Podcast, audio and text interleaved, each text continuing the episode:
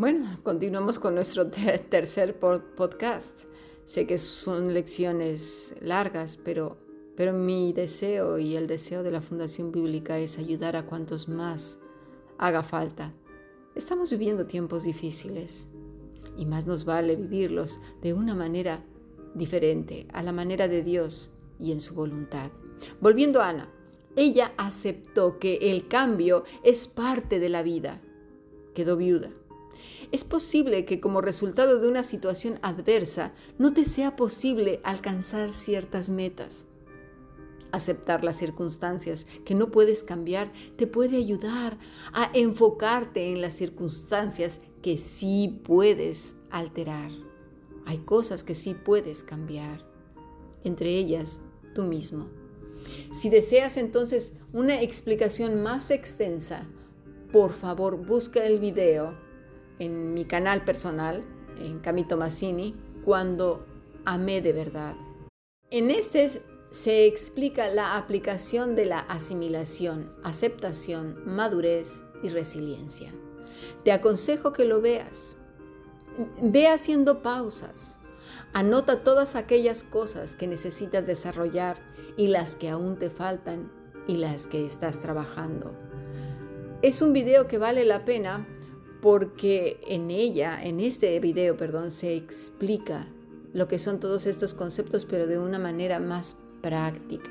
Ahora bien, la pregunta viene entre algunos especialistas de la salud mental. ¿La resiliencia es innata o no?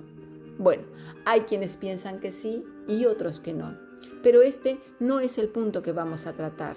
Lo principal no es eso, sino que sí se puede desarrollar. Sí se puede desarrollar, claro que sí, de la manera en que menos te lo imaginas. Porque la resiliencia que el ser humano, sea creyente o no, desarrolla, tiene sus límites. Pero la que viene del cielo es diferente, muy distinta. ¿Por qué? Porque redunda en el fruto del Espíritu. Vamos a leer Gálatas 5:22. Mas el fruto del Espíritu es amor, gozo, paz, paciencia, benignidad, bondad, fe, mansedumbre, templanza. Contra tales cosas no hay ley. Y dirás, bueno, pero si yo ya me conozco ese versículo, me lo sé de memoria, te lo puedo decir al derecho y al revés. Bueno, ese es el problema. Nosotros estamos aprendiendo a, a hacer un trenzado entre lo que sabemos ya de manera cognitiva pero con lo vivencial, con el día a día. Porque mira, la resiliencia, ¿sí? Es el proceso de adaptarse bien a la adversidad. Adaptarse ¿eh? a la adversidad, a un trauma, tragedia, amenaza o fuentes de tensión significativas como problemas familiares o de relaciones personales, problemas serios de salud o situaciones estresantes del trabajo o financieras es una manera responsable de vivir y asumir ciertas consecuencias a causa de nuestras decisiones. ¿Sí? Es como si rebotáramos de una experiencia difícil, como si fuéramos una pelota, un resorte que salta y se reinventa. Esto es lo que dice Pablo a los filipenses en, en el capítulo 4, versículo 11 al 13. No lo digo porque tenga escasez, pues he aprendido a contentarme cualquiera que sea mi situación. Sé vivir humildemente, sé tener abundancia en todo y por todo estoy enseñado. Así para estar saciado como para tener hambre, así para tener abundancia como para padecer necesidad. Todo lo puedo en Cristo que me fortalece. Pero estamos hablando de esa resiliencia, ¿sí? Ese proceso de adaptarse bien a la adversidad. ¿Por qué? Mira, ya el humano convencional que ya desarrolla la resiliencia, ya lo sabe hacer, pero este que está apegado a Cristo es resiliente porque Cristo le da la capacidad, el poder de adaptarse y superarlo. Pablo no lo dice desde una perspectiva religiosa o mnemotécnica, ¿sí? algo que ha memorizado, sino desde la plena vivencia desde lo interno y profundo de su corazón. Y en cuanto a la paciencia, ni qué decir, porque la persona resiliente no forza las situaciones, no insiste e insiste y hace trampas emocionales y psicológicas a los demás para salirse con la suya con chantajes y victimismo. Porque además la persona resiliente también estamos viendo que va unida, ¿sí? Porque así lo hemos venido desarrollando en estos estudios. Interioriza, asimila, madura y es resiliente. ¿eh? Estamos hablando de madurez. La persona madura no está forzando situaciones, que, se susciten cosas que previamente ya las tiene en su imaginación. Ya hemos hablado de esto en, los podcasts del victimismo. ¿Sí? El, victimista no es una persona resiliente, ni, ni mucho menos, ni madura tampoco. Pues la persona que la está desarrollando sabe esperar a que las cosas sucedan, es decir, la persona que está desarrollando la resiliencia. No es aquella que presiona y presiona. Y no hablo de que alguien tenga que ser un pasota, para nada. No, sino que ha adquirido la sabiduría para saber cuándo debe dejar de insistir de provocar situaciones para que suceda lo que ha fabricado en su mente, lo que quiere, lo que anhela, lo que le gustaría por encima de lo que le guste a los demás y utiliza esas trampitas emocionales y psicológicas, ¿verdad? Porque si no sucede, hay un volcán de emociones contrarias. Entre ellas es la desilusión, tristeza, desaliento, frustración, derrota, autocastigo por haber fallado o elegido esa vía, por buscar a las personas, es decir, victimismo. ¿Qué dice? Yo siempre las busco. Generalizan para reforzar la idea y ellos me responden así o asá. ¿Se me entiende? Es decir, la persona busca una situación, la forza, y como no puede, no puede doblarle el brazo a la otra persona para que responda de esa manera, porque además sus señales a veces son muy indirectas, el otro no las capta o la otra no las capta y responde mal.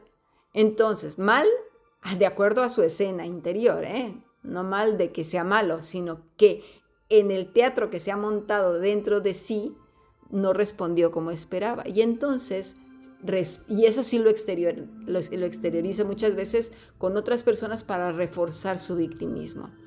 Y es así que viene, bueno, pues yo siempre estoy buscando, yo soy la persona que busca a los demás, etc. Y ellos me responden de esta manera. Y es un bucle que puede tardar días y se somatiza con dolores de cabeza, estómago, desarreglo, ¿verdad? Inquietud, me, refiero a un desarreglo general, un estómago desarreglado, melancolía, cansancio, agotamiento en general, una visión gris de los días, irritabilidad en algunos casos, y entiéndase, no quiere decir que serán todos estos síntomas, no nos vayamos al extremo de la cuerda, ¿eh? sino que pueden ser dos o tres de ellos, y aún más que no están en la lista. Pero en general, en general es un malestar, es no estar bien. Y entonces dirás, ¿dónde entra Dios? Bueno, entra en el momento en que simplemente oras, le explicas las cosas desde el victimismo y entonces le dices, bueno, está bien, si así tiene que ser, no pasa nada, que sea tu voluntad. Ajá, y le echamos entonces en un santiamén la culpa a Dios. Más victimismo. Y ahora nada más y nada menos que Dios es el culpable.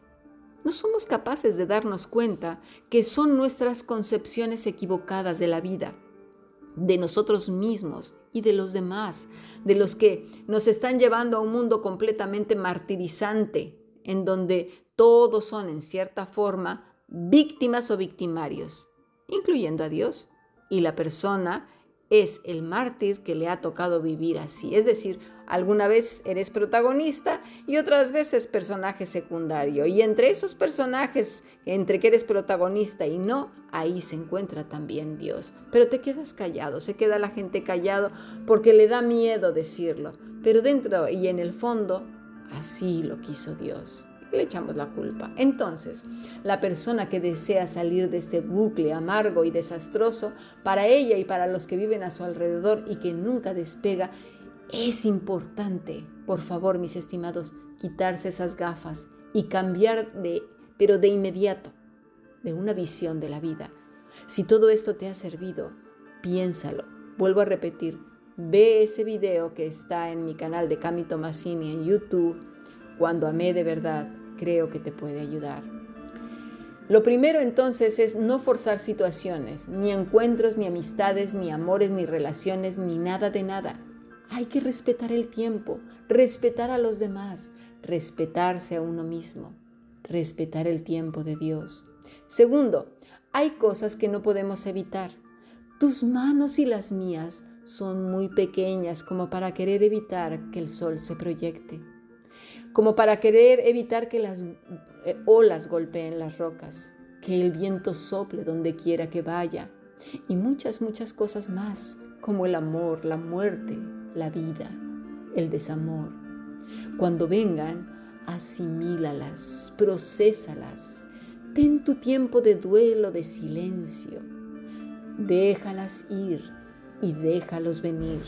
Respeta el tiempo, la vida, la muerte, la voluntad de Dios y descansa en Él. No estoy hablando de provocar cosas o de descuidar cosas. No se quiera malinterpretar ni irse a los extremos. Vuelvo a decir y repetir, si tienes dudas, escribe un correo electrónico a fundacionbiblica.gmail.com. Mañana seguiremos hablando más de estos temas.